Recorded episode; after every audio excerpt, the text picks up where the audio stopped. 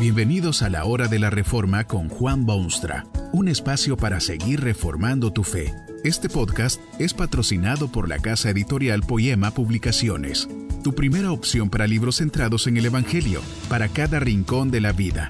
Para ver los nuevos libros de este mes, visita nuestra página www.poema.co. Ahora escuchemos a Juan Boonstra con el programa de hoy. ¿Cómo puede ser que este hombre haya sufrido tan profundamente? Claramente, específicamente, dice la Biblia que Job no pecó con sus labios. Los tiempos modernos han producido curiosas doctrinas sobre el sufrimiento humano y sobre el dolor. Se venden centenares de productos fabricados solamente para calmar los dolores, apagar las llamas del sufrimiento, calmar los nervios. Estas teorías hasta han invadido los escenarios religiosos, de modo que usted puede oír hoy en día charlatanes de todo tipo que le ofrecen a la gente completa liberación del sufrimiento. Si tan solo hacen lo que se les sugiere, descubrirán que los dolores desaparecen, las angustias se vuelven sonrisas y el sufrimiento no tiene lugar en la experiencia de los que tienen genuina fe. En vez de una píldora o pastilla o jarabe, esta gente concibe de la religión como si fuese una especie de opio que atonta a la gente, enseguece el corazón y neutraliza el pensamiento. Se dice que los sufrimientos son lógica consecuencia del pecado humano, y en esto tienen toda la razón del mundo. La mayor parte del sufrimiento que hay en el mundo se debe estrictamente a los actos torcidos y destructores de la humanidad. Han optado por senderos de mal y desobediencia y las consecuencias jamás han sido una vida fácil y placentera. Esto ha permitido que el hombre moderno piense que el sufrimiento está directa y exclusivamente relacionado con el mal o con el accionar del ser humano. Si tan solo se enderezase al hombre y se lo hiciese caminar por los senderos de Dios, se opina, desaparecería el sufrimiento del mundo y ya no habría el problema de qué tomar para aliviar esta pena o la otra. Y aquí tiene usted en la Biblia, en el libro de Dios, la historia de un hombre extraordinario, aunque no tan distinto a lo que pueda ser usted mismo. Dice la palabra de Dios de este hombre que no pecó con sus labios. Bueno, sí, por supuesto que Job, como todo el ser humano, era víctima del pecado. Miles de veces había desobedecido a su Dios, había perdido el camino más de una vez, pero no había pecado contra Dios. Imagínese usted la situación que presenta la palabra de Dios para dejar bien sentada la lección. Este hombre es perfecto y recto, temeroso de Dios y apartado del mal. Era un hombre que podría designarse como integrado, es decir, perfectamente amoldado a la realidad. Era consciente de Dios, sabedor de la realidad humana, admitía su condición pecaminosa, tomaba en cuenta muy seriamente la existencia de Dios y, más importante aún, el interés de Dios en su vida personal. Job sabía quién era y por qué estaba en el mundo y que era tan solo una parte, importante por cierto, pero parte solamente de la totalidad del universo. Y un buen día, sentado frente a su residencia, casi al acaecer del día, todo su imperio y su vida y sus esperanzas y aspiraciones y realizaciones, todo desaparece como si fuese un mero vapor en el sol del estío. Llega uno que le dice que sus asnos y bueyes han sido robados y los criados muertos a filo de espada. No acaba este de hablar y se acerca otro, apenas respirando, y dice que cayó fuego del cielo que quemó a ovejas y pastores sin dejar nada con vida. Y ni siquiera esto es suficiente, sino que llega otro mensajero que anuncia que un escuadrón enemigo ha invadido las tierras, robado los camellos, muerto los criados. Y otro anuncio llega ese mismo día. Los preciosos y amados hijos e hijas de Job han sido aplastados bajo las ruinas de un desastre natural. ¿Diría usted que esto es sufrimiento o no? El que había sido rico se convirtió en pobre. El glorioso y feliz padre ha sido privado de sus hijos y el que tenía indiscutible temor de Dios ha caído víctima de las fuerzas del demonio. Sufrimiento imposible de describir y tan imposible de soportar. Y en todo esto no pecó Job con sus labios. Tal vez usted cree que después de todo lo que le ocurrió a Job no era tan gran cosa, que usted mismo ha sufrido o está sufriendo muchísimo más que eso. Puede ser, puede ser.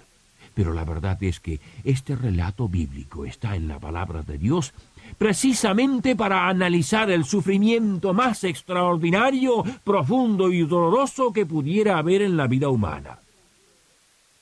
Poco después de perderlo todo, Job mismo se había afectado por una horrible y horripilante enfermedad, tan horrible y tan horripilante que su propia esposa, al verlo, no atina a decir otra cosa que estas crueles palabras.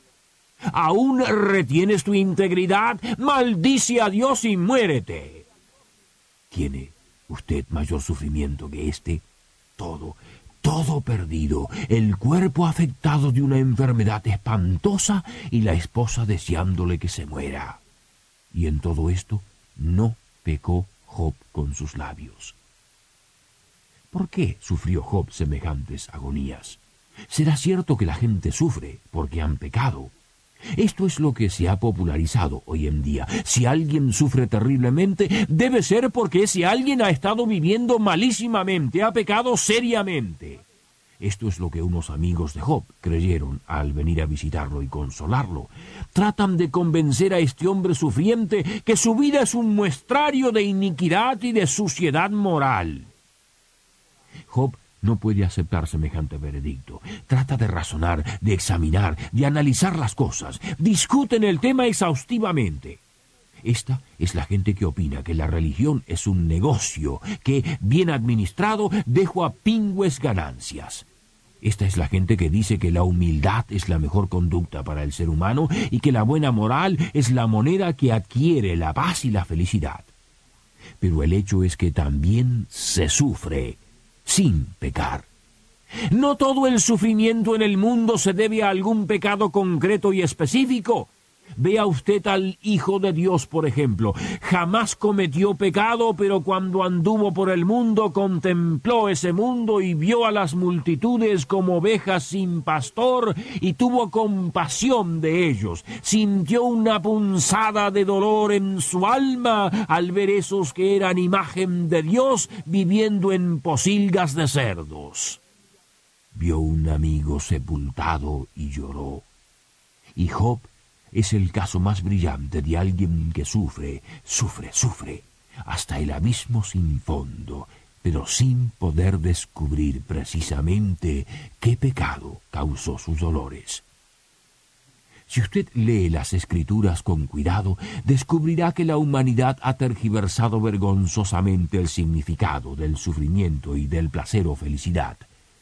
¿Quién dice, por ejemplo, que el placer es el sumo bien, la realización más apetecible? La palabra de Dios jamás define la vida en términos de sufrimiento y de felicidad o placer. Ambas cosas, en cierto sentido, son de muy poco valor. La existencia humana en las escrituras se define más bien en términos de vida eterna o muerte también eterna. ¿De qué vale una vida de placeres puros e ininterrumpidos si al fin de la jornada se abren las fauces del infierno? ¿No sería infinitamente mejor haber sufrido cualquier cosa y desembocar en las puertas del cielo? Bueno es que el hombre desee fervientemente el placer y la felicidad, porque esto lo lleva al progreso y al mejoramiento y al saneamiento de su vida en muchos casos, pero en última instancia el placer que pueda experimentar puede volverse en su peor enemigo. El hombre puede comer y beber y alegrarse, pero ¿será eso felicidad si al fin se ve frente a un Dios que sólo puede serle juez? El relato de Job indica que el sufrimiento no está siempre relacionado con el pecado. Pero hay otra cosa que queda claramente indicada en este evento bíblico. que Dios es soberano y que hay una enorme distancia entre Él y el hombre. El hombre no puede alcanzar con su mano y tocar a Dios. El hombre no puede determinar su destino. El hombre es incapaz de controlar las circunstancias de su vida cotidiana. Todo eso está completamente en la mano de Dios. Es de aquí que surge la importancia del Cristo, el Hijo de Dios. Se lo designa mediador en la Escritura y el término ciertamente que le cabe. Jesucristo vino para poner un brazo sobre los hombros de Dios y el otro sobre los hombros del hombre y acercarlos, volverlos a esa amistad que tenían al principio de la creación. Por eso decía Jesucristo que Él es el camino, la verdad y la vida. Job solo pudo expresar esperanzas de tal redentor, y lo hizo con palabras conmovedoras. Yo sé que mi redentor vive y al fin se levantará sobre el polvo. Tal vez está usted sufriendo. No sabe si es por su pecado o por alguna otra razón. Sepa una cosa, por lo menos. Cristo lo está invitando con estas palabras. Venid a mí, todos los que estáis trabajados y cargados, y yo os haré descansar. Cristo sufrió también, y el sufrimiento de él sí que fue sin pecar. Sufrió para librarlo a usted de todo sufrimiento, especialmente el eterno. Que este mensaje nos ayude en el proceso de reforma continua según la palabra de Dios. Si quieres profundizar en la exposición bíblica, puedes buscar más recursos en www.poema.co. Allí encontrarás libros que te ayuden a entender la palabra de Dios y aplicarla a tu vida. Poema, el Evangelio para cada rincón de la vida. Nos vemos en el próximo episodio de La Hora de la Reforma con Juan Bonstra.